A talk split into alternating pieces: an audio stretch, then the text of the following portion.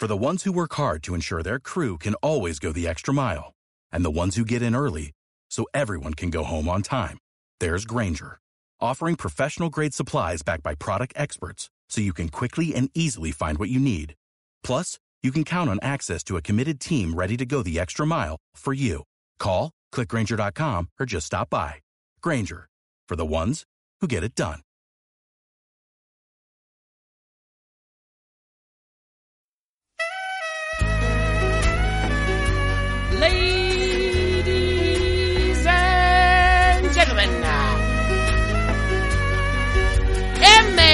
MM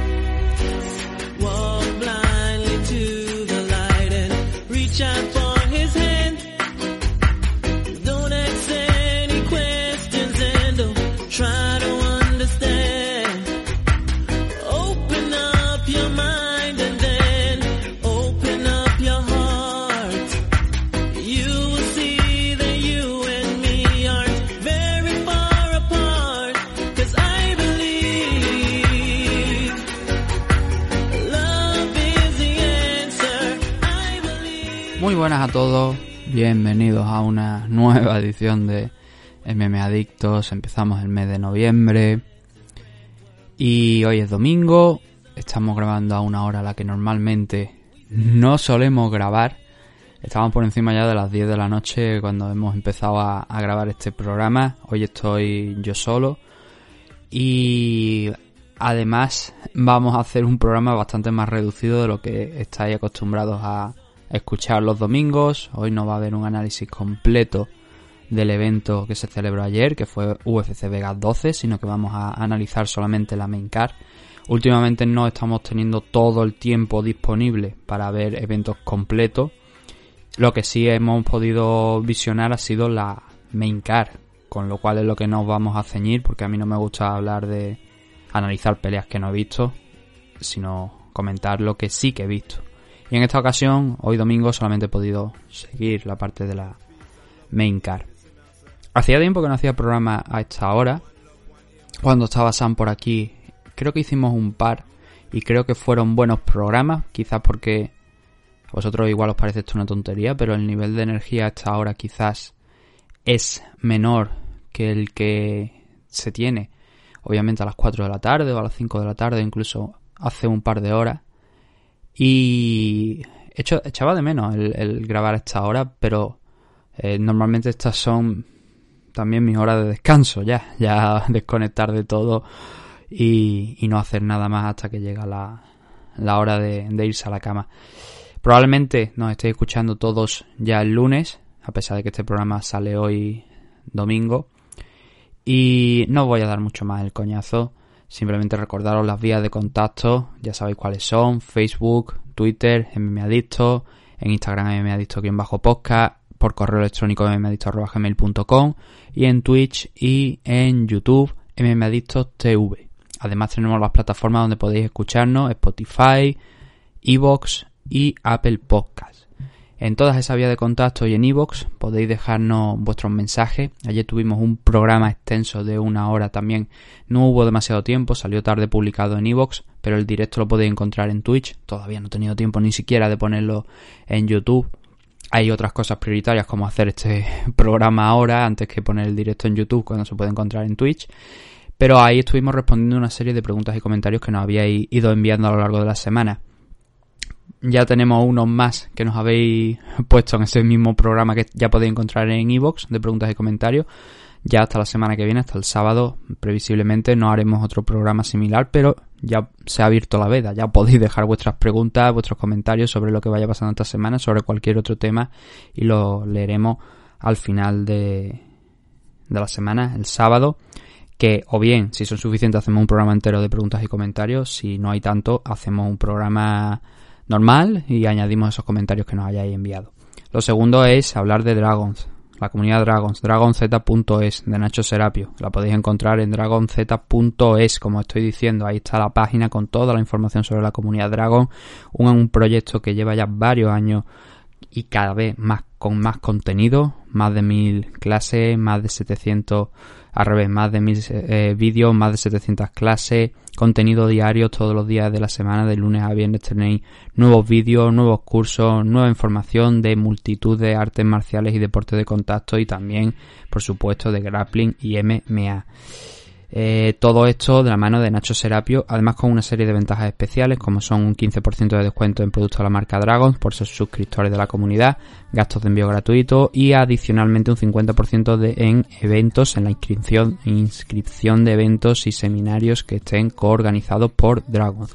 Adicionalmente tendréis acceso por supuesto a uno de los grandes activos de la marca Dragon que es su revista, la Dragon Magazine si os suscribís por 10 euros al mes tendréis acceso a lo que es todo el archivo digital desde el inicio de los tiempos que se creó la revista y si la queréis recibir en papel en vuestra casa es por 12 euros. Se os enviará la revista a partir del mes que os deis de alta.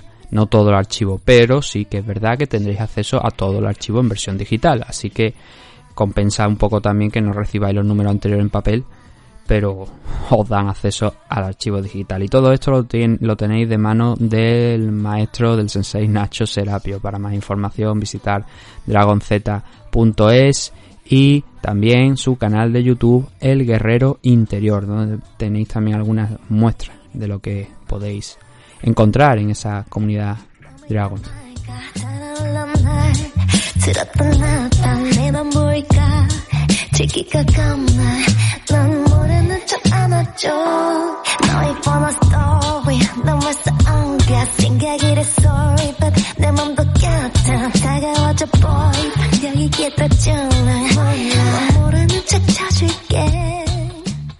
Nos vamos ya con el análisis de la main card de este evento de UFC que se celebró en la noche de ayer. La verdad es que fue un horario bastante más temprano de los que nos tienen acostumbrados porque las preliminares aquí empezaron a, una a un buen horario. No sé si incluso creo que empezaron sobre las 10, 10 y media de la noche cuando eran saltaban los primeros luchadores a la jaula.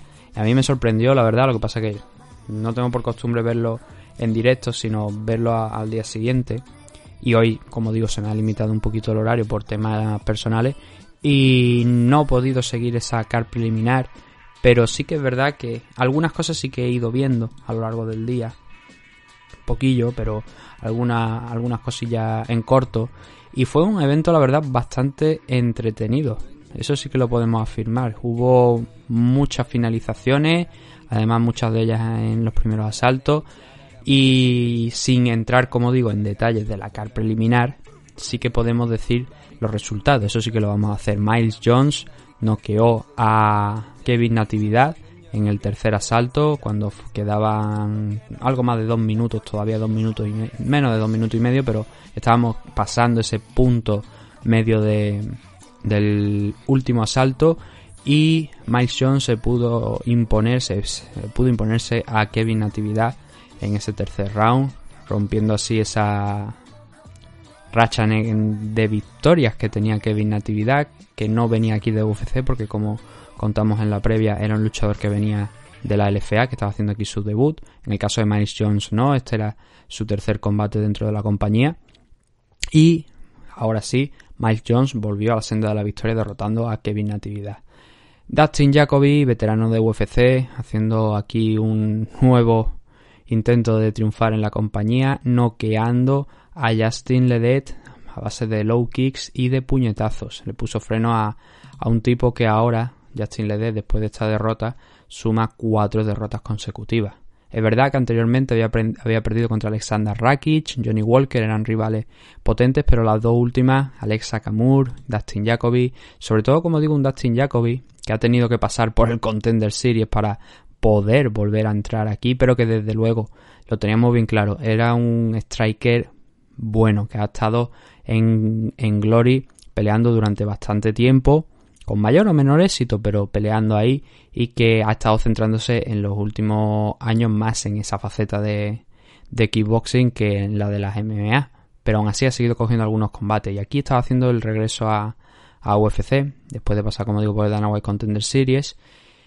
El rival, pues como hemos dicho, Justin Lede, un poquito ya con esa racha de tres derrotas consecutivas, este debe ser seguramente el empujón, mm, el definitivo, el empujón definitivo para que abandone la compañía tras la victoria de Dustin Jacoby en la noche de ayer.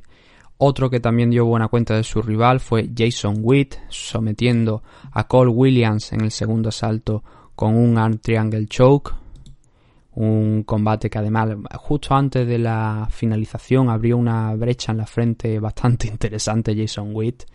Y necesitaba esta victoria porque si no se habría, se habría puesto con un 0-2 en, aquí en, en UFC, dado que perdió en su combate de debut contra Takashi Sato, el welter japonés que tiene dinamita en las manos como el propio Witt pudo experimentar y aquí se impuso a, a Cole Williams. El caso es que si bien Jason Witt. Ahora evita ese 0-2, el que sí tiene un 0-2 es Cole Williams. Perdió contra Claudio Silva a, en agosto, en, a finales de, del verano del año pasado, y ahora ha cedido esta victoria contra Jason Witt. Ambas fueron por sumisión.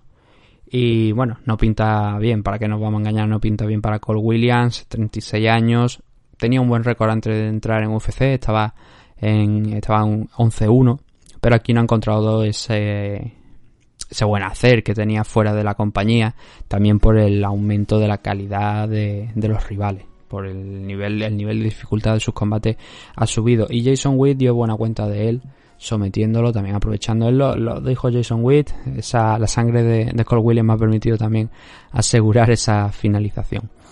Otro que también está de enhorabuena en el día de hoy, en 185 libras, la primera decisión de, del evento, Sean Strickland venciendo a Jack Marshman, al luchador galés, por un triple 30-27, dominando de principio a fin a Jack Marshman. Sean Strickland venía de una baja de dos años dos años por, por tema de lesiones, si no recuerdo mal, creo que eran. Y la pelea que iba a tener contra Wellington Turman en este evento fue cancelada, con lo cual hubo también un cambio de rival, cancelada por tema de positivo de COVID. Y hubo este cambio de rival donde entró Jack Marshman, que es un luchador bastante complicado, no vamos a engañar a nadie.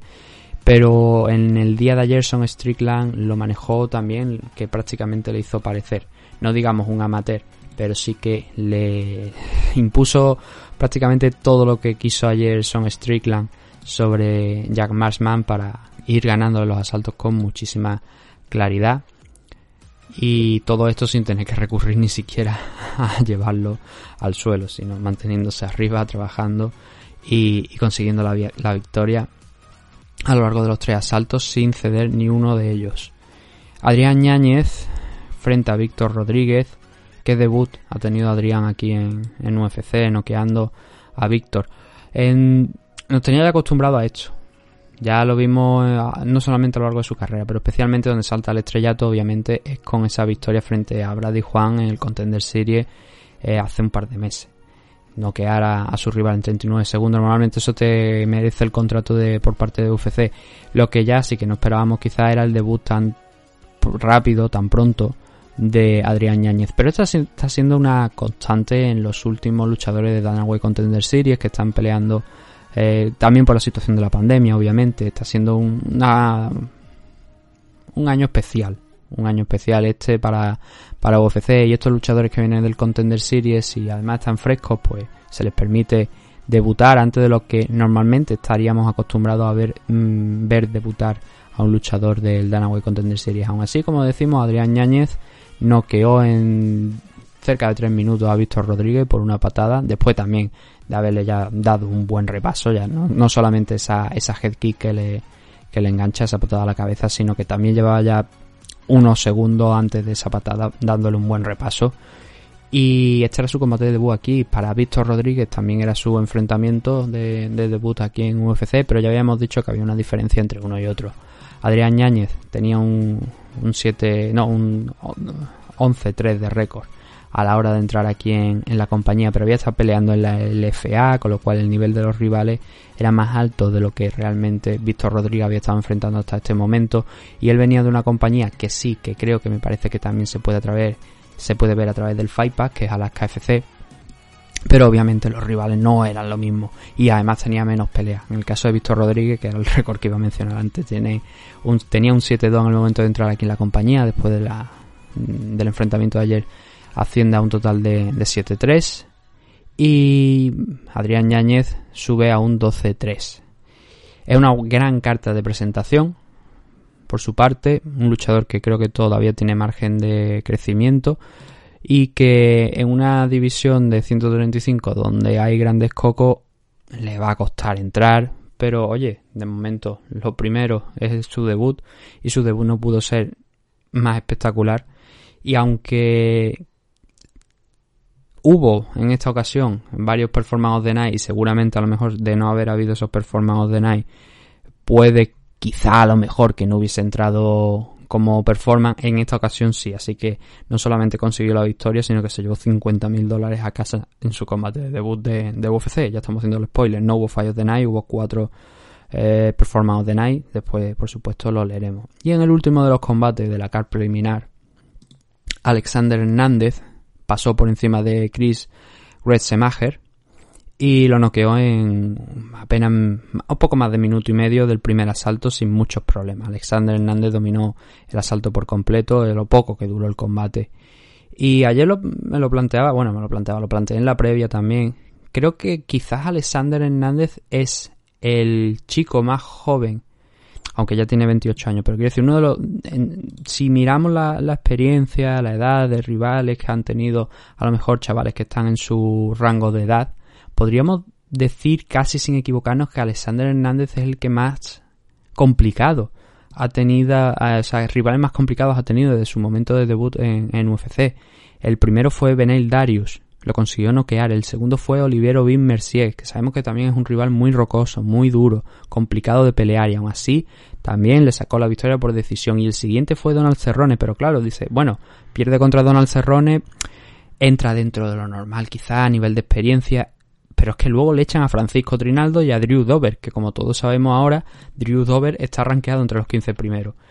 No ha tenido un combate fácil, digamos, por fácil me refiero a relajado, que sea de un nivel más en la línea de aprendizaje que otra cosa. Alexander Hernández ha tenido rivales muy complicados y él llegó a estar en un punto rankeado en el top 15, porque claro, vencer a Benel Darius y derrotar a Olivier Aubin Mercier te merece el entrar.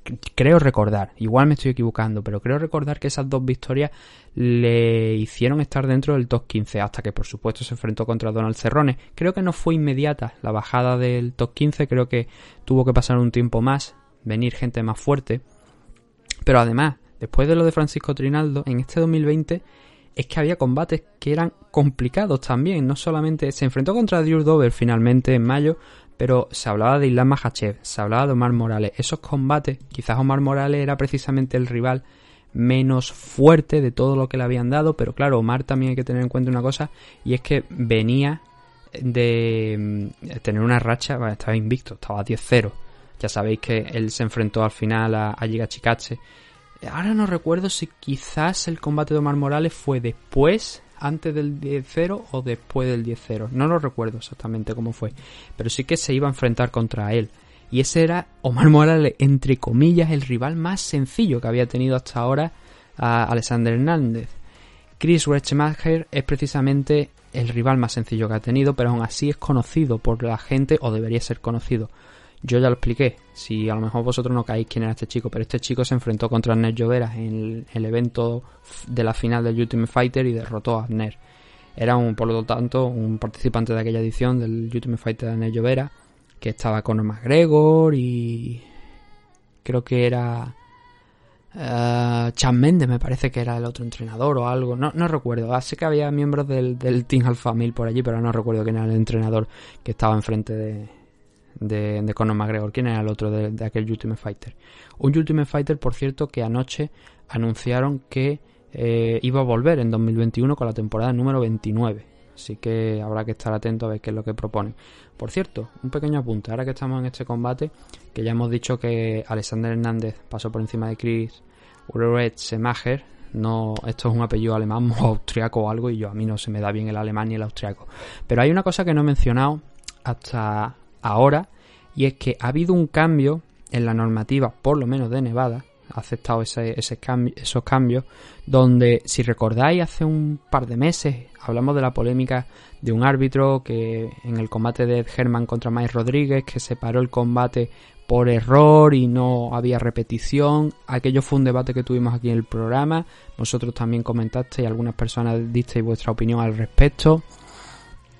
Se ha cambiado, se ha cambiado y se ha cambiado al modelo que en parte comenté yo también que me parecía una buena idea que se pudiera reiniciar la pelea, porque si se reiniciaba la pelea quizás los árbitros no, no veían, no estaban tan cohibidos de decir, oye, es que si me equivoco se acaba la pelea y tenemos un problema, tengo que declarar un no contest, tengo que declarar la victoria para un luchador o para otro y eso puede ser complicado. Ahora hay como lo explicó Bisping de la mejor manera posible, un segundo árbitro que está en ringside, en este caso al lado de la, de la jaula, que si ve algo extraño, algo polémico, un golpe bajo que no está muy claro, o la situación aquella de Herman, ese rodillazo que pensaba el árbitro en aquel momento que era ilegal, que luego la semana posterior hubo otra vez un problema con ese mismo árbitro en, un combate de Jessica Rose Clark, que también se debería haber parado y no se paró, hizo también una jugada muy parecida a la de Herman contra Mike Rodríguez, pues eso se ha cambiado. Ahora está ese árbitro en cage side, al lado de la jaula, para darle a un botoncito si ve algo raro.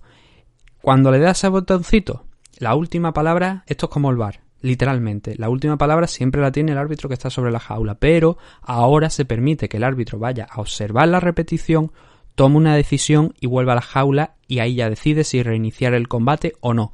Pero lo importante de esta norma es eso, precisamente, el poder reiniciar el combate. El si el árbitro ve algo raro, el que tenga esa opción de revisar, oye, aquí qué ha pasado, este golpe es ilegal, este golpe no es ilegal, el VAR del fútbol, en definitiva. Y creo que es una cosa muy positiva que nos va a ayudar precisamente, y también lo comentaban ayer los, los comentaristas de, ESPN, que era Bisping y Brendan Fitzpatrick, creo que me parece el apellido. Creo que es Brendan Fitzpatrick, pero no me no lo tengáis muy en cuenta, me parece que era él.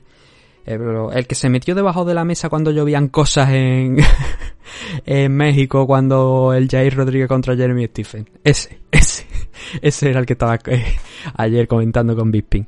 Y lo dijeron muy clarito, era eso. Es una cosa que creo que es un uso adecuado de la tecnología que era necesaria y que me alegro que nos estemos moviendo a esa, en esa dirección. Creo que es un gran cambio. Vamos a ver si no se abusa de ello, cómo se usa, obviamente. Creo que ayer no hubo, por lo menos en la main no hubo, y me parece que en la car preliminar tampoco he escuchado nada al respecto. Pero la norma está ahí, que es lo positivo, y seguramente vamos a poder ver cambios con ello, que creo que van a venir muy bien a este deporte donde hay veces que es tontería. Todos somos humanos y al árbitro se le puede escapar esa decisión. Espero que ahora, como digo, no estén tan. no tengan ese temor de equivocarse, de decir eh, es que si paro puedo perjudicar a, tal luchador o tal y prefiero seguir y no, ahora pueden revisarlo y me parece una acción, o sea, un cambio muy muy positivo y que vamos en la buena dirección.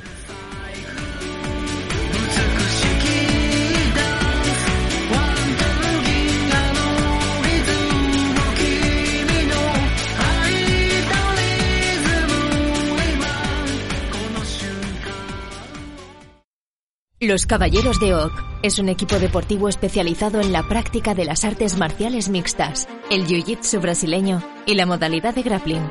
Los Caballeros de Oak cuentan con un centro de operaciones ubicado en el White Peak CrossFit de Valladolid y diversas filiales como la recién incorporada en el Nam Bandollo de Torre del Mar, en Nerja, Málaga. Como director técnico del equipo, tenemos al entrenador y árbitro internacional de MMA, Óscar Panadero, quien dirige el equipo apoyado de varios de sus entrenadores asistentes en las distintas secciones del equipo.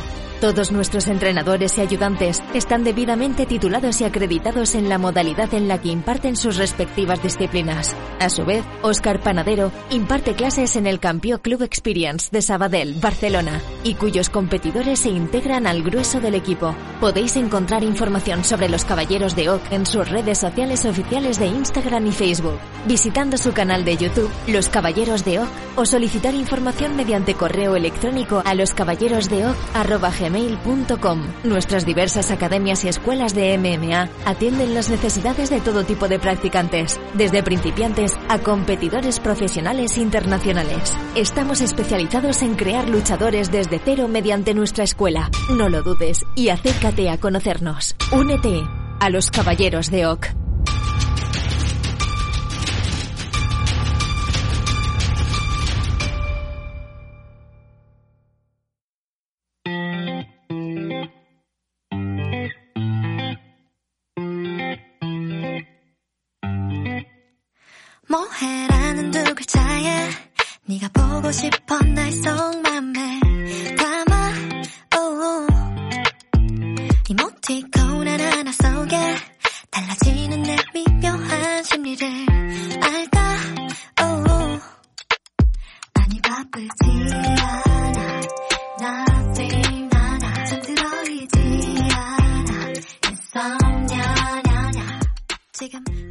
De, la noche. Empezamos por. Bueno, no hemos dicho Alexander Hernández, como digo, ganó a, Chris Wertzemacher. Pero ahora vamos a movernos ya con la parte de la main card, que esta, aquí sí que la hemos, la hemos podido ver y vamos a analizar un poquito más lo que pasó enfrentamiento por enfrentamiento. El primero de ellos era en 155 libras en la división Lightweight. Tiago Moisés enfrentándose a Bobby Green. Bobby Green venía con una racha de tres victorias consecutivas a lo largo de este 2020, buscaba esta cuarta, buscaba aparentemente cerrar el año, porque a lo mejor podría haber cogido incluso alguna más, pero cerrar el año con una victoria y no ha podido ser, porque el brasileño se ha impuesto a, Bobby Green por una decisión unánime, un triple 29-28. Yo tengo aquí... A ver, hay división de opiniones, hay gente que opina Green, hay gente que opina Moisés. Yo creo que la victoria es para Tiago Moisés. Pero mm, a mí, por ejemplo, yo tengo hasta un 30-27. Pero, ojo, cuidado, porque muchos estarán diciendo, no, no es un 30-27 para Moisés ni en broma. Acepto el 29-28 porque creo que hay un par de asaltos donde yo tengo dudas y solamente he visto el combate una vez y como sabéis muchas veces por tema de falta de tiempo, como pasa hoy, tengo que verlo incluso hasta un poquito acelerado, pero mi opinión en este enfrentamiento es que Tiago Moisés gana el global o por lo menos el que tiene más oportunidades o, o está más activo en finalizar la pelea. Hay dos cosas muy claras de este enfrentamiento. Tiago Moisés, el suelo, en, lo que es las sumisiones es mucho más fuerte. Ayer estaba, era mucho mejor y es mejor que Bobby Green. Pero Bobby Green manejaba mucho mejor el striking. Y eso es básico. Esas son dos de las bases para saber qué pasa aquí. Si nos vamos incluso a lo que son los golpes significativos a lo largo del combate, 85 golpes significativos por parte de Bobby Green, 42 de Tiago Moisés. Eso nos habla del, nos habla del dominio que Bobby Green ejerció en el striking. Entonces, a partir de ahí, yo entiendo los, dos tipos de decisiones. Entiendo la decisión a favor de Green y la decisión a favor de Moisés. Como mi opinión es que gana Moisés, vamos a intentar justificarlo, voy a intentar explicar por qué creo que gana Moisés. Bobby Green, ya digo que le gana la batalla del striking. Además, el striking clásico de Bobby que hemos visto en los últimos combates, manos abajo, tratar de sacarlas en esa distancia, entrar y salir sin mucho problema. Un luchador muy ágil, con una muy buena cintura, muy muy buen movimiento de cabeza para esquivar golpes. La defensa de Bobby Green fue para verla y e hizo fallar mucho a, a Tiago Moisés. El primer asalto no pasa realmente demasiado. Es más Bobby Green intentando intimidar a Moisés con el tamaño, avanzando, ver si podía, porque había una diferencia de estatura entre ambos que se notaba bastante. Eh, y ahí iban esa línea, intentando ver si podía, pues, eh, intimidar un poquito a, Moisés. Y Moisés hubo un punto donde no le estaban funcionando los golpes. Green tampoco es que estuviera haciendo gran cosa en el striking, por lo menos para mi gusto.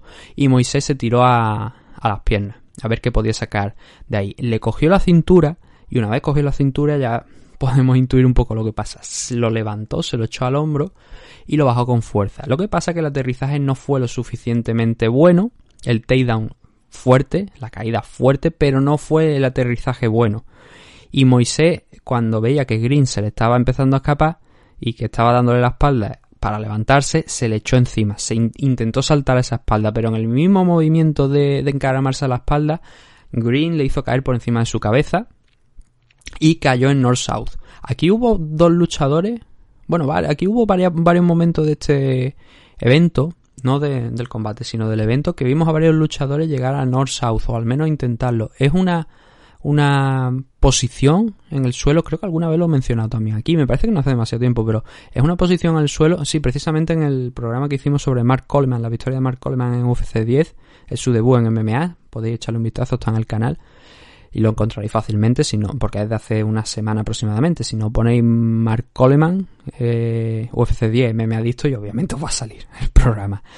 Entonces, ha habido varios luchadores que han utilizado esa posición. Claro, esta posición es más característica de empresas de- que permiten un conjunto de reglas más parecido a Pride, donde esos rodillazos podían ir a la cabeza. Ahí sí que se podía utilizar esa posición de North-South. Ahora, pues igual para un headlock, para controlar el combate, pero poquito se puede sacar de ahí, o incluso a lo mejor para transicionar, a ver si puedes coger un arma desde esa posición girando side control.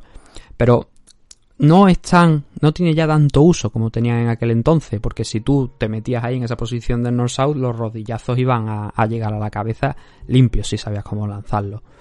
Aquí hubo varios luchadores, eh, Bobby Green fue uno de ellos, pero fue más como reacción a ese movimiento que hizo de ese takedown, de cómo se le fue por encima de la espalda. Y ahí me dio la sensación de que intentó coger un... ver si podía atacar el brazo Bobby Green. Pero bueno, mm, fue todo tan rápido que Thiago Moisés cogió el sprawl, se metió en el sprawl. Ahí Green cogió un, un headlock, intentó la guillotina. Y al final lo que acabó fue consiguiendo impactar un rodillazo cuando se levantaban. Muy positivo también la forma esa de romper el clinch. Green siguió el resto del asalto con las manos abajo. Moisés conectó un golpe con la izquierda y luego uno con la derecha que fueron directos al ojo izquierdo de, de Bobby Green. De hecho, él se quejaba de como si hubiera sido un eye poke, pero el árbitro no, no, no cedió, no, no vio que eso fuera suficiente porque es que le había dado dos golpes con los puños cerrados, no podía ser un eye poke. Y a partir de ahí Moisés controló la acción durante unos minutos hasta que Green ya apareció recuperado y volvió a intentar usar su ventaja de, en el alcance y a seguir golpeando con patadas laterales abajo a las piernas. Y al final, la última acción, tampoco sabría decir, pero Green sale rebotado cuando intenta, sale rebotado hacia atrás cuando intenta avanzar hacia Moisés. Para mí este primer asalto bastante denso, pero hemos, de- yo destaco aquí varias cositas. Lo primero, el takedown de Moisés es muy fuerte, pero es verdad que no consigue controlar la posición. Y que es Green quizás el que saca más ganancias de esta jugada cuando no consigue mantenerlo en el suelo, pero gana el sprawl, o sea, consigue controlarlo en el sprawl y meterlo en un headlock, además de ese rodillazo que he dicho. En el striking, obviamente mucho mejor. Si hemos leído las cifras en general de todos los eh, asaltos, pero si nos vamos a lo que es el asalto, el primer asalto, Bobby Green tiene un 26, eh, 26 golpes significativos y Thiago Moisés tiene 13 para mí, este primer asalto, yo estoy a medio camino entre dárselo a Moisés y dárselo a, a Bobby Green.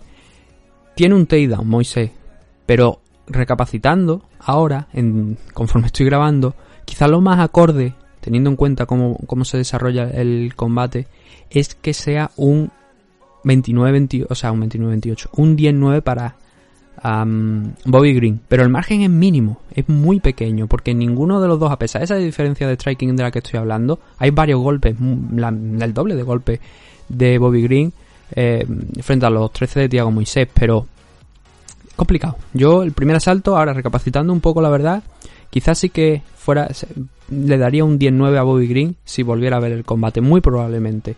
Vi ese takedown quizás a lo mejor como más positivo, también ese momento en el que esos golpes al ojo izquierdo de, de Bobby Green, de Thiago Moisés, lo hacen retroceder. Eso es lo que me lleva a mí, creo que, es lo que me lleva a mí a cuestionar eso, ¿no? De quién realmente merece ese asalto. Pero, oye, nos habla de que es un, un asalto muy, muy cerrado. Y el segundo es quizás todavía hasta más cerrado. El segundo sí que se lo doy a Moisés.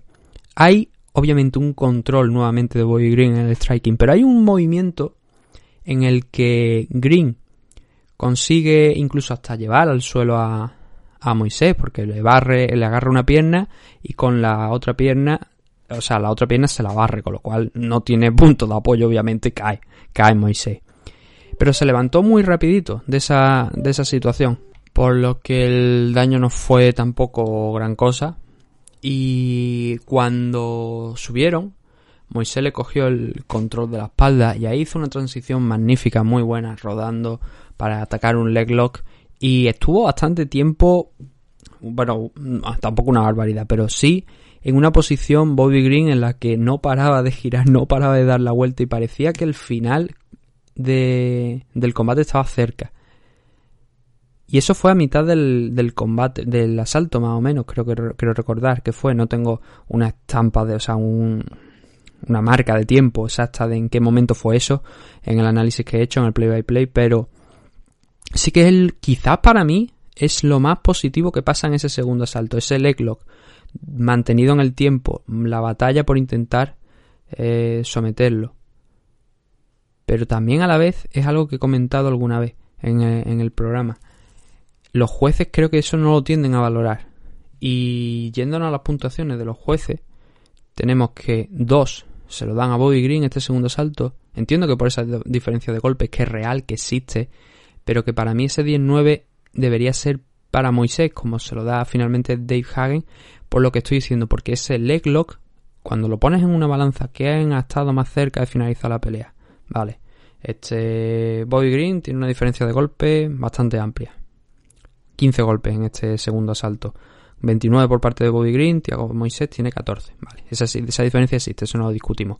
Ahora, esa diferencia de golpes, esos golpes, hicieron más quizá o estuvieron más cerca de finalizar la pelea que el leglock de Tiago Moisés, es ahí donde tenemos que ir, porque eso es precisamente lo que entendemos por striking efectivo o grappling efectivo. Acciones que estén cerca de finalizar la pelea. Claro, Bobby Green, si sigue encajando golpes y sigue, o sea, si sigue lanzando golpes y sigue conectándolo, podría haber estado cerca de finalizar la pelea. Pero puso Bobby Green en algún momento en peligro a Tiago Moisés con ese, con ese striking en el segundo asalto. Puede. Más que en ese leglock, eh, el brasileño. Creo que no. Para mí, no. Y para mí, por eso, el segundo es un 10-9 a favor de, de Tiago Moisés. Y el tercero, yo creo que quizás a lo mejor es el que en principio, debería haber menos discusión de, del combate. Porque aquí Tiago Moisés tiene un control durante una buena parte del segundo. Eh, si dividimos el asalto en dos partes, la segunda parte de este tercer asalto, creo que Moisés tiene un control más evidente de la acción. Porque Bobby Green, bueno, se metieron en un scramble de ribos cuando se levantaron. Bobby Green intentó, para mí creo que intentó un Kimura en standing, fueron al suelo, pero lo perdió muy rápido y Tiago Moisés ahí estuvo controlándole durante bastante tiempo. En el strike nuevamente la diferencia se va a favor de Bobby Green, pero creo que, ya digo, lo podría ganar cualquiera de los dos. Pero el control ejercido por Tiago Moisés en este tercer asalto, esos fallos de Bobby Green a lo mejor mínimo, pero siempre teniendo en cuenta también el striking que el número de golpes impactados aquí por parte de Bobby Green en este tercer asalto, a mí este tercer round también se va para Tiago Moisés porque gran parte, mejor dicho, una parte muy importante del asalto eh, lo controla él a partir de, ese error en el Kimura de, Bobby Green. Y a mí me sale la victoria para Moisés. Para Moisés. Ahora, 30-27, 29-28. Para mí, el ganador es Moisés, pero puedo entender, por supuesto, cuando alguien dice que no, que debería ser lo contrario, que debería ser Bobby Green el que, el que gane. Creo que es un combate muy cerrado creo que las cifras, a pesar de existir y estar ahí, no cuentan el desarrollo del combate y que hay que verlo realmente para juzgarlo. Si lo ves y das una victoria a Bobby Green, para mí es entendible. Si se la das a Tiago Moisés, también. Yo al menos es como lo veo. Y hay división de opiniones entre la prensa y hay división de opiniones también entre los aficionados. Muchos de los aficionados creen que Bobby Green ganó esta pelea. Pero bueno, son, al final son opiniones, ¿no? De alguna u otra manera. Kevin Holland en 185 libras, noqueando, podríamos decir, bueno, es un TKO, pero es una sumisión eh, verbal a Charlie Ontivero por una lesión que se produce en el cuello tras un slam de, Kevin Holland. Un combate que en, principio cuando se inicia promete mucho porque Kevin Holland sale con ganas de guerra, ganas de mambo, soltando un golpe que Ontivero no, se aparta, no lo encuentra y al final acaba cayendo Kevin Holland.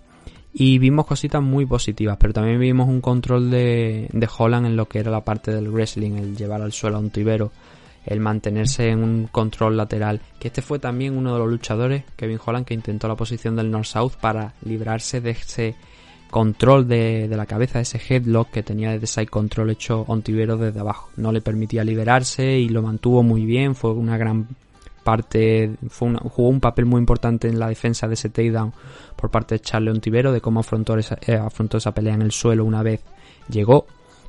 Y volvieron a levantarse, porque además la finalización, el combate dura dos minutos y medio, poco más de dos minutos y medio, y seguían enfrascados en esa batalla de- del clinch. Me llamó bastante la curiosidad. A, Kevin Holland ya lo conocemos, un tío que también le gusta entrar, salir y moviéndose para dentro y fuera de distancia, con las manos abajo, buscando jugar un poco también. Hasta que las cosas se ponen serias y ya empiezan a, ya empieza a trabajar en serio y subiendo las manitas y, y peleando ya un poco más en serio. Pero Charlo- Charlie Ontiveros tenía una, una un stance interesante, un poco también de, de karate, ese stance de Son O'Malley, eh, que a veces también tenía Conor McGregor, Stephen Thompson, quizás no tanto al extremo, ¿no? Pero sí también ese movimiento, ese desplazamiento lateral, esa posición prácticamente lateral de cara a su rival, intentando entrar y salir. Vimos muy poquito do- ayer de él y la finalización ocurre cuando, como he dicho, están en ese clinch, se acaban de levantar, vuelven a chocar, vuelven a encontrarse ahí en mitad de, de la guerra. Y entonces eh, la mala suerte aquí para Charlie Ontiveros es que eh, Holland le echa una mano, un, un- antebrazo a la parte trasera de- del cuello. Y desde ahí, con aprovechando las piernas, tropieza y lo lleva al suelo, también apoyándose con, con la fuerza del cuerpo. Entonces, al aterrizar sobre la lona, el brazo de Holland, el antebrazo de Holland está sobre el cuello, sobre la parte trasera, como digo, del cuello de Ontivero. Y automáticamente se ve que se produjo una lesión, cayeron, el golpe pues provocó que Ontivero dijera que no podía continuar. Y hombre, movía las piernas, movía los brazos y después hemos sabido también que está 100% bien, en palabras de Dana White, que no ha habido problemas, pero claro, eso es un momento donde incluso no estaban, cuando daban, estaban proclamando ganador a Kevin Holland, ni siquiera estaba él allí. Eh, creo haber leído que se lo llevaron en camilla. Me parece que no echaron imágenes ninguna, pero creo que se llevaron a, Char- a Charlie Ontivero en camilla y obviamente fue un momento eh, de tensión, porque claro, la caída es fea, el antebrazo, la manera en la que cae detrás de, del cuello también es fea y eso que el luchador en ese momento diga que no, hasta aquí hemos llegado, que no me encuentro bien, pues claro, es una mala señal, la verdad. Por su fortuna al final todo ha acabado bien. La victoria es para Kevin Holland, un Kevin Holland que además se mostró bastante guerrillero en el momento en el que ganó, porque se fue a por Israel Adesanya, estaba con su camiseta de, con su camisa de Akatsuki, qué estilazo tiene el mamón. Estaba ayer al lado de las jaulas, porque además tienen un anuncio sobre su próximo combate, que lo comentaremos a lo largo de esta semana, pero bueno, vamos a dar ese spoiler. El, según palabras de Dana White, el siguiente combate de, de Easy es contra Jan Blakovic en la división Light Heavyweight. Lo analizaremos esta semana de todas formas porque hoy solamente quiero hablar de, del, del evento. Y resulta eso. ¿Qué pasa? Que Kevin Holland se muestra bastante guerrillero, empieza a dialogar con Adesanya, se dijeron de todo. Obviamente ya conocéis a Adesanya. Y Kevin Holland está en una posición buena ahora mismo. Yo, a ver, eh, ahora mismo está fuera de, los de los rankings de la división middleweight. Pero yo creo que es un luchador que después de esta pelea, oye, aunque no haya peleado contra un luchador que esté rankeado, aunque este combate lo haya cogido eh, con poquita preparación y el rival pues haya lesionado en mitad también gracias a él, y como digo no fuera un rival del top 15, creo para mí que Kevin Holland merece entrar en el top 15. Pero también digo, Ian Heisnick es el último, Marvin Vettori está ahí el decimocuarto, que tiene también una pelea firmada. Omar Medot también está ahí. Brad Tavares, quizá. Aquí hay luchadores que, por ejemplo, Brad Tavares, yo lo sustituiría con por, por Kevin Holland. ¿Por qué? Porque es Kevin Holland es que viene con una racha de cuatro victorias consecutivas. Y aquí en UFC está brillando, está muy bien. Está muy bien. Está, entró peleando contra Tiago Santos. Ya sabemos dónde está Tiago Santos ahora mismo. Está en la división Light Heavyweight. Y además a punto de, de pegarse con Glover Teixeira dentro de poquito tiempo. Y el resto de combates que ha tenido ha estado bastante bien. Siempre se ha movido aquí en la división middleweight, aquí dentro de UFC. Como dije, creo recordar que al principio de su carrera tuvo algún combate en la división welter. Pero aquí está cada vez mejorando más, se le está viendo más suelto. El problema es que tampoco los rivales, como digo, han estado acompañando como para justificar el meterlo en el top 15. Pero sus actuaciones sí. Se le vio muy bien contra Anthony Hernández, se le vio muy bien contra Joaquín Buckley. Darren Stewart quizá bajó un poquito el punto, pero también hizo lo necesario para, para ganarle. Y a Charlie Ontiveros también la ha finalizado. Yo creo que esta semana deberíamos ver a Kevin Holland entre los 15 primeros del ranking y empezar a darle la oportunidad de pelear ya contra, no sé, por ejemplo, Emen Sebastian, que estaba hasta ahora invicto. Ahora ha sumado una derrota, no recuerdo exactamente contra quién fue. Creo que fue de Derek Branson, me parece el que eh, le dio a Edmund Sebastian su primera derrota profesional, pero creo que es una buena pelea. Creo vamos a hacer ese combate. Vamos a ver cómo Kevin Holland se puede mover frente a Edmund Sebastian. Un luchador muy joven. Kevin Holland es creo, mayor que Edmund Shabasian, pero están ahí en ese mismo nivel ahora mismo de importancia.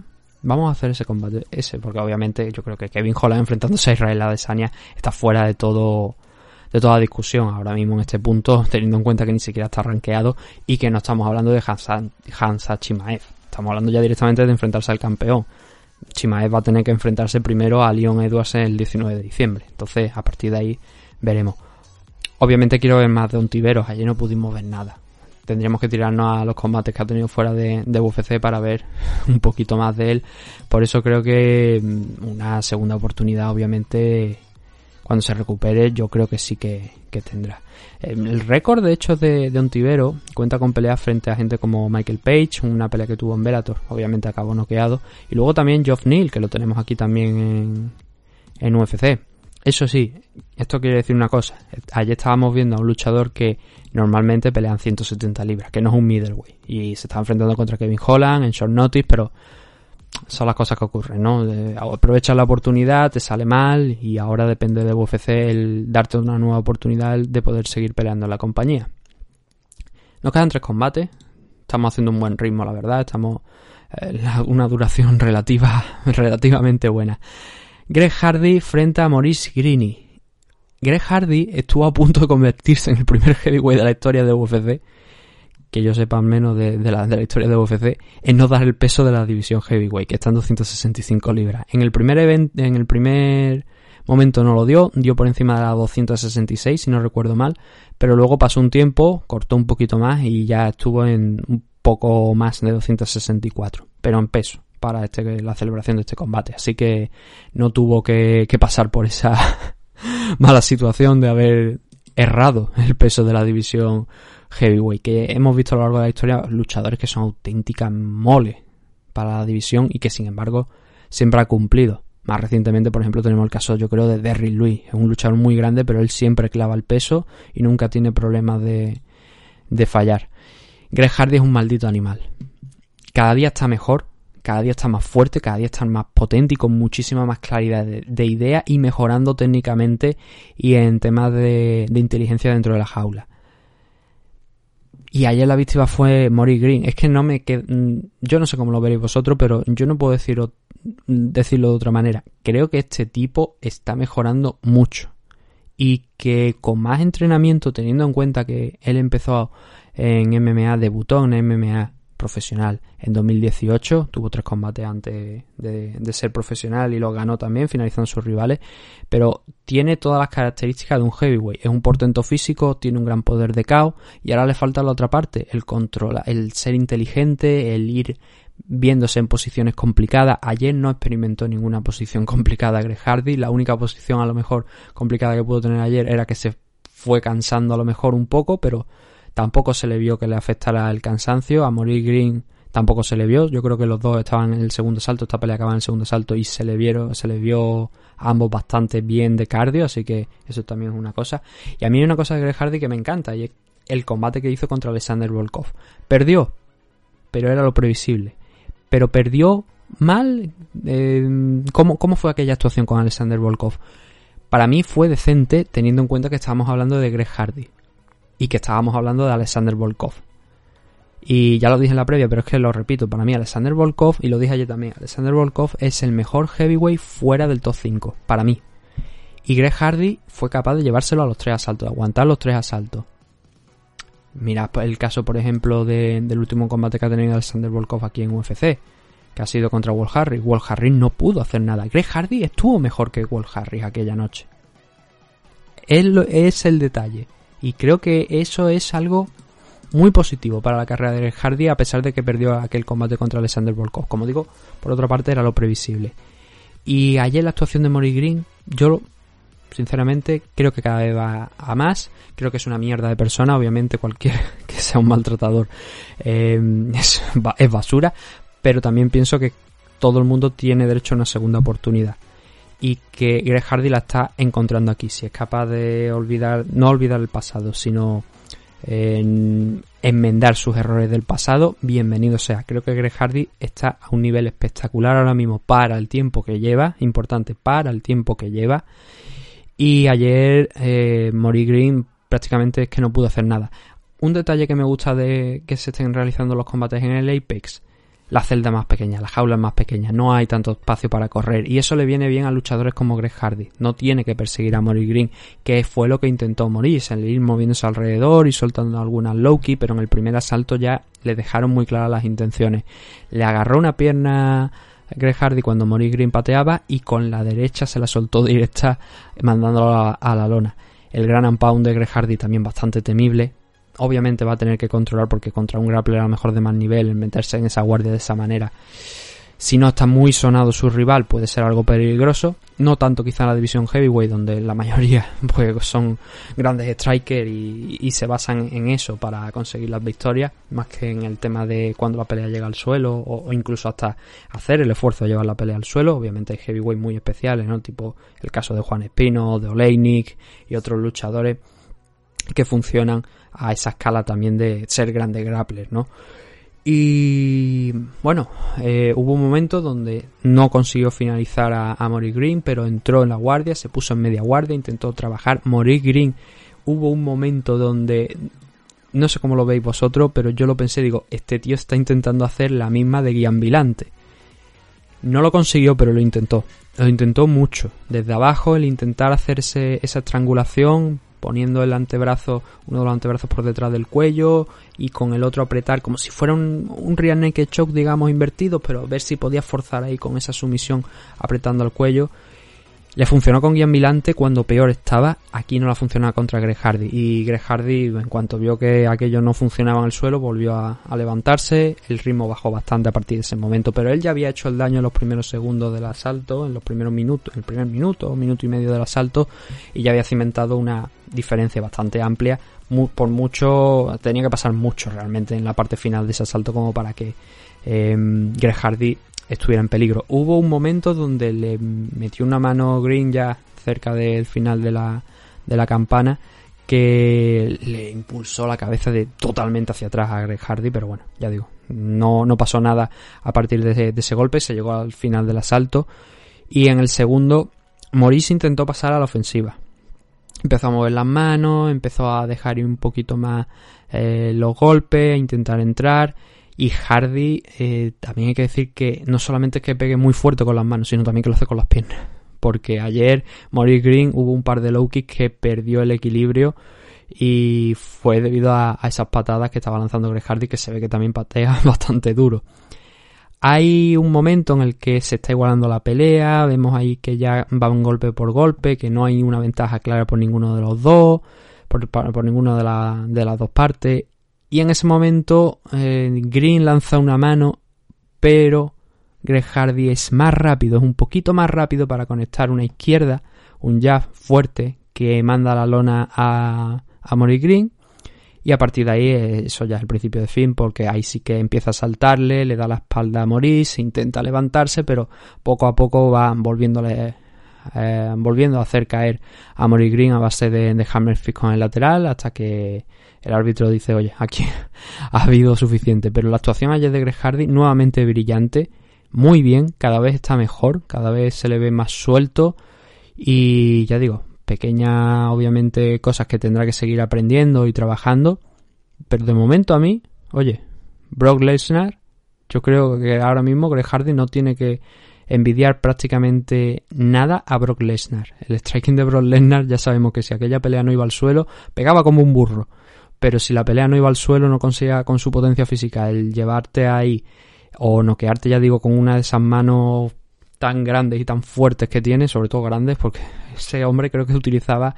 Enrique Marín nos lo comentó una vez, porque peleó en el UFC 200, que coincidió que peleaba contra um, Sage Norca y ahí Brock Lesnar creo que peleó contra Marjan. Y él lo dijo, él dijo que vio la guantilla de Brock y dice, ¿dónde va esto? ¿Qué, esto, qué, cosa es esta? ¿no? Qué malo tan grande tiene este hombre. Pues Greg Hardy tiene la potencia de golpeo de Brock pero creo que tiene más técnica que Brock ahora mismo en el striking.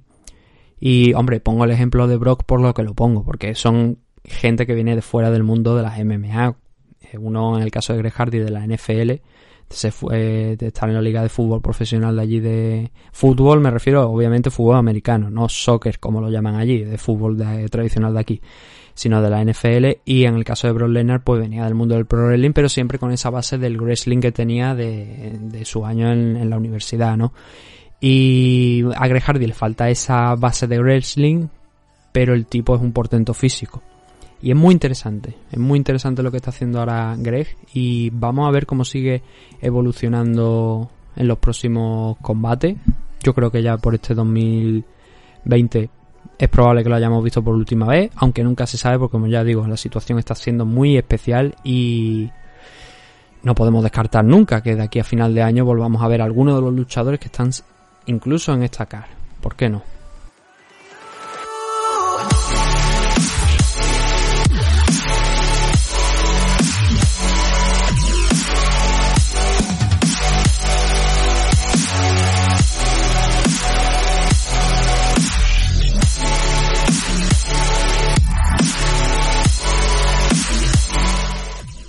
Eh, Bryce Mitchell.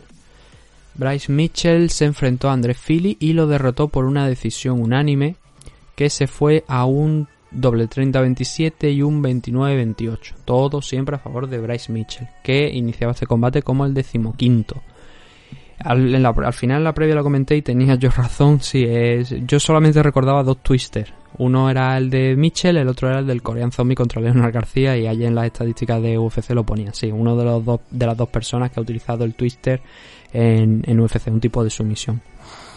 Y Mitchell tarda, yo creo que menos de 20 segundos, 20 segundos aproximadamente en ir a por el single leg. Philly, hay que reconocerle que ayer peleó mucho, peleó mucho por mantenerse de pie. Él decía que había estado trabajando, viviendo, mejor dicho, con Gary, Gary Tonon, que es uno de los grandes grapplers norteamericanos de, que hay ahora mismo, que pelea en One Championship. Me encantaría un enfrentamiento, a ver si Charles Sonnen es capaz de hacer un Submission Underground donde meta a Bryce Mitchell y a Gary Tonon en, el mismo. Además, me parece que com- creo que comparten peso, creo que están en, en la misma categoría. Ahora no recuerdo en qué categoría está en One, pero me parece que es más o menos la misma. Si no, puede haber una diferencia. Y no sé si ese combate se ha llegado a dar a lo mejor el Brian Mitchell contra Gary Tonon, pero si lo puede hacer este Charles Sonnen o alguna otra compañía que haya de, de sumisión, por ejemplo Quintet también, la compañía Quintet, la de Kazushi Sakuraba, a mí es un combate que me resultaría interesante. Y Andrés Philly decía que había estado trabajando y rodando con él, con, con Gary Tonon. Creo que se- en parte podríamos decir que se notó algo porque, mm, como digo, Philly estuvo muy bien dentro de lo que cabe, esforzándose por mantenerse de pie, trabajando los scrambles. Era difícil incluso para Mitchell en algunos momentos mantenerlo en el suelo, especialmente cuando salimos del primer round. El primer round es prácticamente un paseo de, de Bryce. Incluso hay gente que creo, no en el caso de los árbitros, pero sí que se puede ver por ahí algunas puntuaciones incluso de la prensa y de algunos aficionados también que opinan que quizás el primer asalto podría haber sido hasta un 10-8 porque mm, le pegaron una, un buen repaso, como digo, a, a este a, a, a- Andrés Philly. Pero, importante, al ser Mitchell un grappler, un experto practicante brasileño Jiu-Jitsu, es un tipo que va a intentar someterte, va a intentar trabajar mm, a pasar de posición. Y ayer también le vimos que cuando llegaba al mount, a la montada, a veces intentaba también golpear. Pero es un tipo que va a centrarse sobre todo en someterte. ¿Eso qué quiere decir? Pues que quizás a lo mejor puede que mm, ese 18 no sea tan factible quizá de cara a los, a los jueces a pesar de que, como digo, en el primer asalto le pasó por encima a Andrés Philly. Pero Andrés Philly tuvo una buena defensa y trabajaba los scrambles y trabajaba múltiples veces por levantarse. Aquí hay un tres takedowns de cuatro, pero eh, en las estadísticas oficiales, cuatro minutos de control de Bryce Mitchell. Sí, y este es el peor asalto, ya digo, de- del combate para Andrés Philly, con, junto con el tercero. Pero tampoco se vio un trabajo muy completo de Bryce Mitchell en el suelo. No por, completo me refiero, no hubo apenas golpe en el suelo e intentos de sumisión en el segundo asalto, en el, en el primer asalto no recuerdo ninguno. Intentó sí que intentó algo, intentó me parece de- desde una de las veces, una de las veces que llegó a la montada y fueron bastantes a lo largo de este primer asalto intentó un triángulo, creo recordar, pero no fue bueno y volvieron a pie, con lo cual quedó prácticamente ahí en la nada. Y bueno, saliendo de este primer asalto era claro que Brian Mitchell tenía un 10-9 a su favor, muy complicado para Philly si no mantenía la pelea en pie, pero cosa que sí consiguió en el segundo asalto. En el segundo round, yo tengo, para empezar, yo tengo un 30-27. Eso tengo que ir por delante. Yo tengo un 30-27 a favor de Bryce Mitchell, pero puedo conceder que Andrés Philly ganara el segundo asalto, porque aquí sí que resistió los takedowns. De hecho, aquí tenemos un total de un takedown logrado por parte de Bryce, Mitchell de los seis que intentó. Seis, incluso que a lo mejor podrían ser algunos más. Pero no consiguió llegar a. No consiguió esos takedowns realmente aquí más que uno. Y resistió muy bien Andrés Philly utilizando todo lo que tenía. Y en el striking había diferencia. Ahí se notaba que Andrés Philly lo que tenía que buscar era eso, mantenerse de pie y trabajar. ¿Qué es lo que pasa? Que lo volvieron a llevar al suelo. Hubo un momento donde ya no pudo más, pero eh, fueron al suelo, fueron al suelo. Y es una pena porque ya digo, el asalto de Andrés Philly hasta ese momento estaba siendo bastante completo, estaba ganándole la partida en el striking a Bryce Mitchell, que también devolvía los golpes, pero desde luego no eran, no parecían tan peligrosos como Andrés Philly, pero llegó ese takedown con ese fue un takedown en dos fases realmente porque lanzó Bryce Mitchell un jab muy rápido para cambiar el nivel, distraer a Andrés Philly que no pudiera cogerlo tan rápido en el sprawl o mantenerlo y subirlo y lo detuvo en primera instancia Philly, pero luego cerró el body lock eh, contra la jaula Brian Mitchell y ahí sí que ya no pudo hacer nada Andrés Philly. A partir de ahí, pues poquito más, ya digo, eh, Andrés Philly no hubo, yo siento que no hubo una diferencia y de hecho en las estadísticas lo vemos, 18 golpes para Brian Mitchell, 19 para Andrés Philly. Siento que no hubo una diferencia tan grande en el striking arriba como para justificar que eh, Philly ganase el asalto. Porque, como digo, se produce ese takedown y ese takedown creo que pesa. Porque la diferencia en el striking no es mucha. Pero sí que es verdad que este segundo asalto es el mejor de Andrés Philly. Y que se mantuvo más tiempo arriba y eso le permitió trabajar, golpear y que viéramos el Andrés Philly que teníamos que ver en este combate. ¿Por qué? Porque era bastante difícil que fuera capaz de derrotar a Bryce Mitchell en el suelo cuando es su campo. Es como un pez en el agua Bryce Mitchell en el suelo. Y lo volvimos a ver en el, en el tercero donde ya de inicio Bryce Mitchell derribó, simplemente sonó la campana y prácticamente pasaron, ¿cuánto? 10, 15 segundos a lo mejor, hasta que Bryce Mitchell derribó a, derribó a Andrés Philly. Le costó mucho a Andrés Philly volver a, recuperar la verticalidad, pero al final el tiempo total de control de Bryce en este tercer asalto yo creo que también denota que se iba a, ir a su favor sí o sí. Cuatro minutos, tres takedown completados de los tres que, intentó. Fue un martillo pilón, no dejó en ningún momento que, que Andrés Philly cuando recuperaba la verticalidad le duraba unos segundos y volvían a ir al suelo.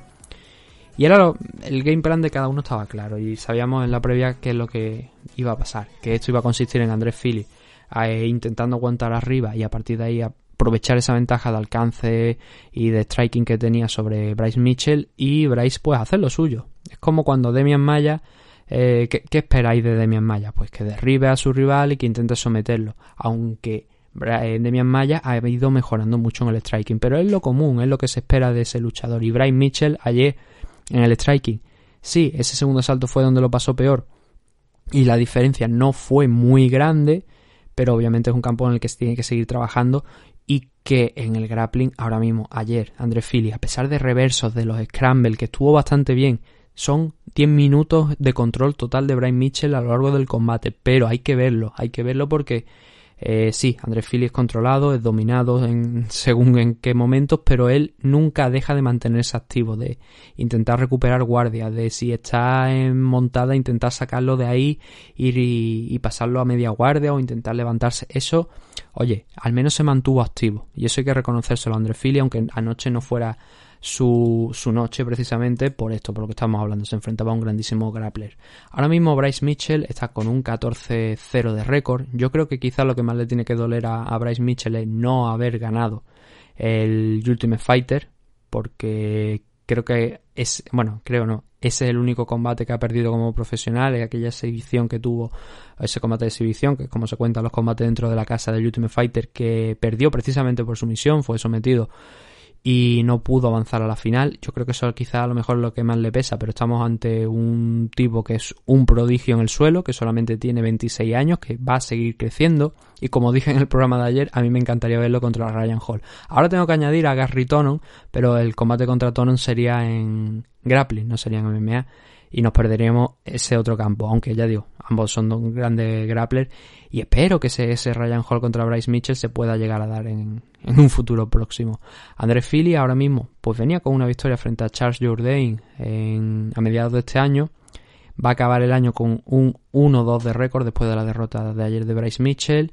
Y va a tener obviamente también que volver a la mesa de dibujo para ver qué es lo que ha pasado, que obviamente está claro qué es lo que ha pasado, y demuestra que va a tener que seguir trabajando en ese campo. Main event de la noche es el que tenemos entre Uraya Hall y Anderson Silva. Parece que esta semana vamos a hablar también a lo mejor de un programa, vamos a intentar hacer también un programa con el legado de Anderson Silva. ¿Por qué? Porque en las últimas horas también ha salido algún comunicado que nos da a entender que sí, que este era su último combate y que con esto colgaba los guantes. No lo hizo oficial dentro de la jaula, sí que la entrevista posterior daba a entender que podía ser ya el último, que porque lo dijo tal cual, esta es mi, en mi última lucha. Pero claro, ya vimos también que había estado jugando a lo largo de la semana con esa posibilidad de mm, no, este es mi última, mi último combate dentro de UFC, e igual fuera, o sea, no, mencionaba el pelear fuera, pero es mi último combate dentro de UFC. Esa frase sí que la ha llegado a pronunciar y eso abría la puerta a la posibilidad.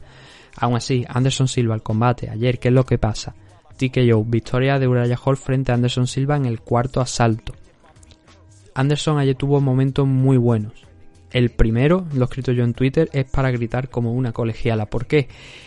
Es el clásico Anderson Silva. Ese tío que cuando ese, em, digamos, botón que tenía dentro de él, un botón ficticio en el que se encendía, o sea, cambiaba, pulsaba ese botón y entraba en un modo en el que empezaba a mover las manos, en el que empezaba a intimidar a su rival, a avanzar, a meter golpes muy, muy precisos, muy duros, sin importar la distancia a la que lo estaba lanzando. Ese Anderson Silva lo vimos ayer. Como cuando José Aldo se enfrentó contra Peter Young. Aldo en su mejor momento. En el primero, segundo asalto creo que fue, me parece que fue en el segundo asalto. Ese Aldo que vimos en el segundo asalto creo, creo que fue el segundo fue el mejor fue el Aldo clásico. Ayer vimos a Anderson Silva clásico en un par de, de, asaltos y a lo largo del combate de los otros dos asaltos que duró también lo tuvimos en alguna ocasión. No sé las tarjetas de los jueces, sé que UFC las está liberando, no las he visto, pero yo creo que Anderson este combate no lo estaba perdiendo del todo. De hecho yo creo que el primer asalto lo gana porque vimos al viejo Anderson Silva que dio un pasito en un momento del combate del asalto al frente y empezó a intentar el clásico Silva, mover las manos, múltiples fintas, buscar ángulos, mover las manos delante de, su rival para incomodarlo y a partir de ahí sacando golpes fuertes. Y lo consiguió un par de, ocasiones. También Uraya Hall conectó una mano que hizo que Anderson Silva se, se pensara las cosas dos veces, pero mayoritariamente Anderson acabó ganando, por lo menos para mí ese, ese primer asalto. Luego, en el segundo, sí que Uraya Hall pues despierta un poquito más. Hay una cosa que también en este segundo asalto se repite del primero y es que se miden mucho, hay mucho respeto entre ambos. Obviamente las palabras de Uraya Hall después del combate son una muestra del respeto que tenían, ¿no? Pero se miden mucho, no, van con tranquilidad, van mirando qué hacer, no, no, se pone ninguno en riesgo ni se expone demasiado. Eso como en la primera parte del primer asalto, porque luego ya vimos que, como digo, Anderson empezó a acelerar un poco y dentro de ese respeto hace muy complicado juzgar este segundo asalto. A mí incluso yo, hay gente que opina, no, este segundo asalto de Uraya Hall, no, este segundo asalto también es de Anderson Silva. Para mí es un 10-10. Es un combate, es un asalto nulo por las dos partes. La, si nos vamos a- al striking efectivo, porque no hubo grappling ninguno en este segundo asalto, Uraya Hall con estos 13 golpes y Anderson Silva con estos 14. Muy poquito. Mm, Dudaban de apretar el gatillo y muchos de los golpes que, que se lanzaron en este segundo salto, por, lo menos por parte de Anderson Silva, fueron patadas bajas. Y en el caso de Uraya Hall también un buen porcentaje también fueron patadas bajas. No hubo muchos golpes con las manos, no hubo muchas acciones significativas. Es más, yo diría que acciones realmente, digamos, de peso significativas, casi ninguna, nula total. Entonces, si quizás le queremos dar a alguien el asalto fuera del 10-10, quizás yo pienso me inclinaría más por la opción del 10-9 para Uraya Hall por el tema del control del octágono. Pero para mí esto debería ser un 10-10, porque como digo, no hubo una diferencia notable entre ambos. Diferencia que obviamente sí que vimos en el tercero, sobre todo al final. Anderson Silva volvió a acelerar en este en este segundo asalto, volvió a mover las manos como tradicionalmente solía hacer a lo largo de toda su carrera, volvió a conectar alguna mano que llegaba con un- un- unos buenos 1-2, secuencias de 1-2 constantes a, a Uraya Hall que lo ponían contra la jaula, controló durante un tiempo contra la jaula Uraya Hall. Y cuando nos estábamos acercando ya, quedaban a lo mejor 15 segundos. Yo creo que incluso hasta menos, bueno, 15 segundos sí creo que sería más o menos la cifra. Le conectó un zurriagazo eh, a Uraya Hall a Anderson Silva que lo mandó a la lona y que de no ser por la campana probablemente el combate habría acabado en ese mismo momento porque empezó a lanzar, a lanzar Hammer Fist a lanzar con todo Uraya Hall, pero Anderson ahí pudo agarrarse, pudo aguantar esos segundos extra, pero obviamente ahí cambió todo el, el asalto. Un asalto que en un principio podríamos decir que lo estaba ganando Anderson Silva, con esa, eh, esa mano final y, seguida de esos golpes cuando Anderson estaba en el suelo, obviamente eso se va a favor de, de Uraya Hall. ¿Por qué? Porque logra ese knockdown y cambia completamente el asalto pero eso es solamente una pequeña imagen de lo que íbamos a tener que ver en el cuarto asalto cuando un Anderson que ya parecía que se había recuperado, que aquellos golpes le habían hecho daño pero que estaba bien, hay un momento donde entra a golpear, se queda algo muerto por una izquierda corta, un uppercut de izquierda que le lanza Uraya Hall, al que le sigue una derecha que yo creo que no ve, no ve venir Anderson Silva. Está en una posición. El caos de Chris Weyman, por ejemplo, el primero, obviamente el segundo no, porque no, no aquello fue una lesión, pero en el primer caos de Chris Weyman hubo un momento donde Anderson Silva no tenía más recorrido, no podía recorrer, o sea, no podía quitarse ya de, de en medio, no podía mover más la cintura, no podía mover la cabeza y se comió la mano de Chris Weyman que lo mandó a la lona. Michael Bisping contra eh, George St. Pierre, cuando lo mandan al suelo, pasa exactamente lo mismo. Creo que fue que Bisping ya no tenía más recorrido, no podía quitarse más de en medio. No, no, miento. Fue. Eh, no, no, al revés. Fue Michael Bisping contra Kelvin Gastelum, me parece. Que fue el combate, creo que. Eh, Bisping. Ese combate ha ocurrido, ¿verdad? No me lo estoy inventando. Me parece que fue el último de, de Michael Bisping, profesional. Que creo que fue, además, unos 15-20 días después de ser sometido por, por George St. Pierre. Y cogió ese combate, creo que fue contra Kelvin Gastelum, y hubo un momento donde ya no pudo retroceder más y se acabó comiendo una mano que lo, que lo noqueó. Igual me lo estoy inventando, pero creo que fue así la historia. Y aquí en este caso fue algo similar. Una izquierda que debía tu atención, creo que fue un upper de, de Uraya Hall, si no fue un upper que bueno, fue una mano izquierda primero lo que desconcentró Anderson Silva, que se quedó en una posición, digamos, muerta y a media altura, en la que ni salió, ni entró, ni hizo nada, ni se intentó pegar. Pero lo que sí le pegaron fue una derecha que llegó con toda la fuerza, toda la potencia de Uraya Hall desde el exterior. Y yo creo que no la ve, yo creo que por la posición en la que tenía el cuerpo no la ve venir, no la presiente tampoco para quitarse de ahí y se la come, la noquea y a partir de ahí pues bueno, una serie de golpes más, Anderson Silva se agarra la pierna de Jardín y ahí se acaba el combate. Y se mantuvo unos segundos agarrado a la pierna de Jardín, ahí se acaba el combate y ahí se acaba a priori la carrera de Anderson Silva. Porque ha sacado un comunicado como he dicho antes donde no solamente la entrevista de la noche de ayer, sino también ese comunicado en el día de hoy, donde da a entender que sí, que este ha sido su último combate y que ya se va a retirar con todos los honores. No ha podido ser con una victoria, pero 45 años, uno de los luchadores más grandes de la historia de la MMA, con sus dos casos de dopaje, pero desde luego ha sido un grandísimo luchador, un grandísimo campeón, un hombre que todavía va, tiene récord en la compañía, que hay otros que no han podido igualar, y que desde luego, si esta es su decisión final, a lo largo de esta semana, creo que sí, le dedicaremos un programa a hablar del legado de Anderson Silva. No que tenía más Anderson ya que demostrar desde hace varios años, de, hecho, desde 2012 solamente ha ganado un combate contra Derek Branson, a partir de ahí ha perdido las dos veces contra Chris Weidman por el título, luego tuvo un no contest contra Nick Díaz, que en un principio ganó, pero el tema de, cambiar la decisión fue porque me parece que ahí fue donde dio el primer caso de dopaje Anderson Silva, perdió contra Michael Bisping, perdió contra Daniel Cormier subiendo a la división light heavyweight solamente por salvar aquel combate de Daniel Cormier contra John Jones que no se celebró de UFC 200 y ahí dio el pasito Anderson Silva, un combate que no tenía nada que perder, nada que ganar ni tampoco nada que perder. Bueno, obviamente sí que tenía mucho que ganar, si ganaba Daniel Cormier pues podría ponerse en línea por el título, esas cosas como son. Derek Branson fue su única victoria en 2017 y luego Israel Adesanya, Jared Cannonier y Uriah Hall.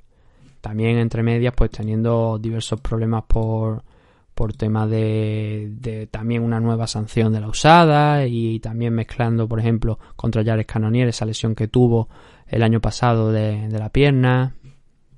En resumen, los últimos 7, 8 años de Anderson Silva se resumen en 7 derrotas, una victoria, 7 derrotas y un no contest. Que ya digo, que fue alterado, en un principio fue una victoria, pero luego fue alterado por el tema de, la usada. Y dos sanciones, con lo cual la última parte de la carrera de, de Anderson Silva ha sido bastante mala. Lo analizaremos más adelante en otro programa. Y Uriah Hall, pues, hombre, tres victorias consecutivas, Bavon Lewis, Antonio Carlos Jr., ahora Anderson Silva. Claro, no es lo mismo que quizá alguien que esté por encima de ganar a alguien que esté por encima del top 10, que es donde está él ahora mismo, en la décima posición. No la va a aportar mucho, Mm, pero bueno, al menos lo que se suele decir en estos casos. No pierde comba, sigue teniendo la oportunidad de seguir en esa posición, a lo mejor mejora alguna, veremos a lo largo de esta semana, pero tampoco tenía una ganancia especial de en este enfrentamiento Uriah Hall. Noqueó a Anderson Silva, dice que ha sido quizá uno de los momentos más dolorosos de su carrera, el tener que noquear a alguien a, a quien idolatra. Recuerdo cuando Shinya Aoki se enfrentó a, a Kazushi Sakuraba, no sé si fue el último combate de Sakuraba profesional, no recuerdo. Pero hubo un momento donde Aoki no quiso someter a Sakuraba. Lo tenía, lo podía haber sometido, pero no quiso someterlo. Respetó. Yo, interpreto porque Aoki obviamente siente admiración por, por Kazushi Sakuraba, prácticamente a lo mejor la que sentimos la gran mayoría. Y no quiso someterlo porque no era. No era una buena forma de despedir a, a Kazushi Sakuraba e intentó golpear hasta que el árbitro detuvo la pelea. Y son esas muestras de respeto, esa última muestra de respeto quizá, ¿no? Entonces, claro, para Uriah Hall, que lo cazó en esa, con esas dos manos, pues es un momento doloroso. Pero oye, te digo una cosa, es lo que hay, en esto consiste el juego. Venimos de una semana en la que Javier Nurmagomedov, por ejemplo, dijo que sometió a a este a, a Justin Gagey con un triangle choke, lo puso a dormir porque no quería hacerle daño, teniendo en cuenta que sus padres, los padres de Justin Gagey, estaban viendo el combate. Esas son palabras que reveló Daniel Cormier. Y bueno, están, eso demuestra también a nivel profesional de qué están hechos determinados luchadores. Obviamente venimos también de un día en el que a Javi, por ejemplo, ha hecho unas declaraciones muy duras contra Manuel Macron, perfectamente condenables, que ya digo, tema de religión. Eso es un tema 100% de religión, yo no me meto. Obviamente lo veo mal, pero no voy a intentar convencer ni voy a intentar juzgar a nadie por su religión ni nada. Así que lo veo mal, pero allá con sus declaraciones, las declaraciones las ha hecho igualmente. Y eso, pero fuera de si nos ceñimos, quitamos religión de por medio, nos ceñimos a temas de MMA, vemos grandes figuras, ¿no? Vemos a Daniel Cormier, vemos a ese gesto que he dicho de Shin Aoki, por ejemplo, contra Kazushi Sakuraba, y eso que Shin Aoki es uno de los luchadores más problemáticos, nos podemos echar en cara. El Javi Nurmagomedov con ese gesto, ¿no? De preferir someter a, a dormir a Justin Gage antes que hacerle daño con un armbar y quizá partirle el brazo. Y ahora Uriah Hall con estas declaraciones. Esto fue todo lo que dio el evento de la noche de ayer.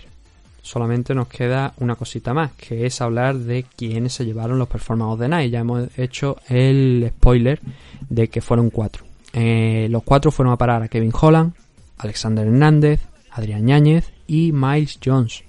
No es nada fácil, la verdad, estar en el primer combate de la CAR y llevarte eh, 50 mil dólares. La verdad, no es nada fácil.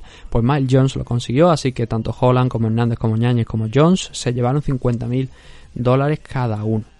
Lo siguiente que tenemos ya planeado es el, precisamente, como ya habíamos dicho, Santos contra Teixeira, que es la semana que viene. Tiago Santos contra Glover Teixeira, un combate que lleva bastante tiempo intentando realizarse, pero que al final parece que vamos a hacerlo si no pasa nada. Además tendremos a Andrei Arlovski contra Tanner Bosser, Raoni Barcelo frente a Kalistaja, Ian Heisning frente a Brendan Allen y Giga Chikache contra Jimmy Simons y otros muchos combates que la verdad van a hacer una car bastante completa. Hemos conocido también que, por ejemplo, Felipe Colares no se va a enfrentar a Gustavo López porque ha dado positivo por COVID-19. Pero tenemos también, por ejemplo, aquí a Alexander Romanov en 265 libras, después de su debut tan bueno contra Roque Martínez. Va a pelear contra Marco Rogerio de Lima, Trevin Gibbs frente a Vivon Lewin. Una car bastante completa. Además, mira, Claudia Gadela contra Xiaonan Yang.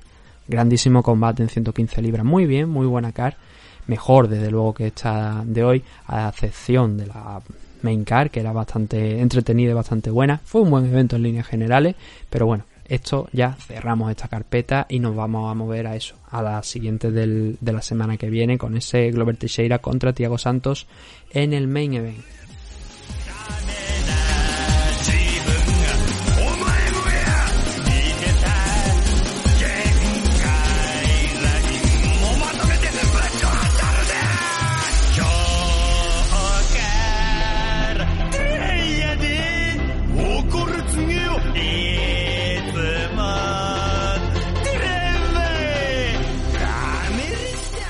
Nosotros nos despedimos ya por hoy, lo vamos a dejar aquí. Eh, ya os he dicho la hora que estáis grabando, pues a la, a la, hora en la que estaba grabando al principio del programa, pues sí, ahora tengo que ponerme a editar y tengo que subirlo. Los voy a subir ya supongo que en la, en la, madrugada del, del lunes, pero bueno, siempre es un placer aquí compartir minutos con vosotros, que os entretengáis escuchando aquí a un servidor y que compartáis vuestras opiniones también en comentarios, correo o por mensajes directos en diferentes redes sociales. Eso ya lo digo, el programa lo hacemos al final por entretenimiento, porque nos gusta eh, hablar de esto, pero también por supuesto para entretener a vosotros. Así que cuando hay reacción, hay comentarios y tal, nos alegramos porque vemos que hay alguien al otro lado también de los auriculares, de la pantalla o como prefiráis escucharnos. Daros las gracias a todos, por tanto, por haber estado aquí en una nueva ocasión, en un nuevo programa de Meme Adicto. Volveremos dentro de una hora, porque seguramente cuando acabéis de escucharnos ya el lunes, hablando de más noticias, más eventos, más combates, más en. Un saludo a todos y muchas gracias por escucharnos.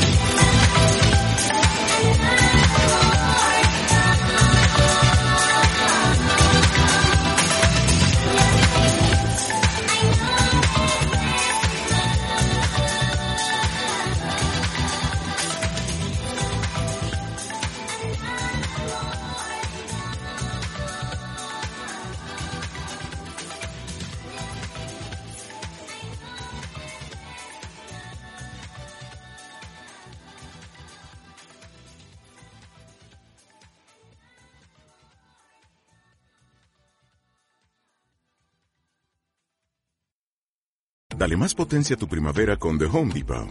Obtén una potencia similar a la de la gasolina para podar, recortar y soplar con el sistema OnePlus de 18 voltios de Ryobi desde solo 89 dólares. Potencia para podar un tercio de un acre con una carga. Potencia para recortar el césped que dura hasta dos horas. Y fuerza de soplado de 110 millas por hora. Todo con con una batería intercambiable. Llévate el sistema inalámbrico OnePlus de 18 voltios de Ryobi. Solo en The Home Depot. Haces más, logras más.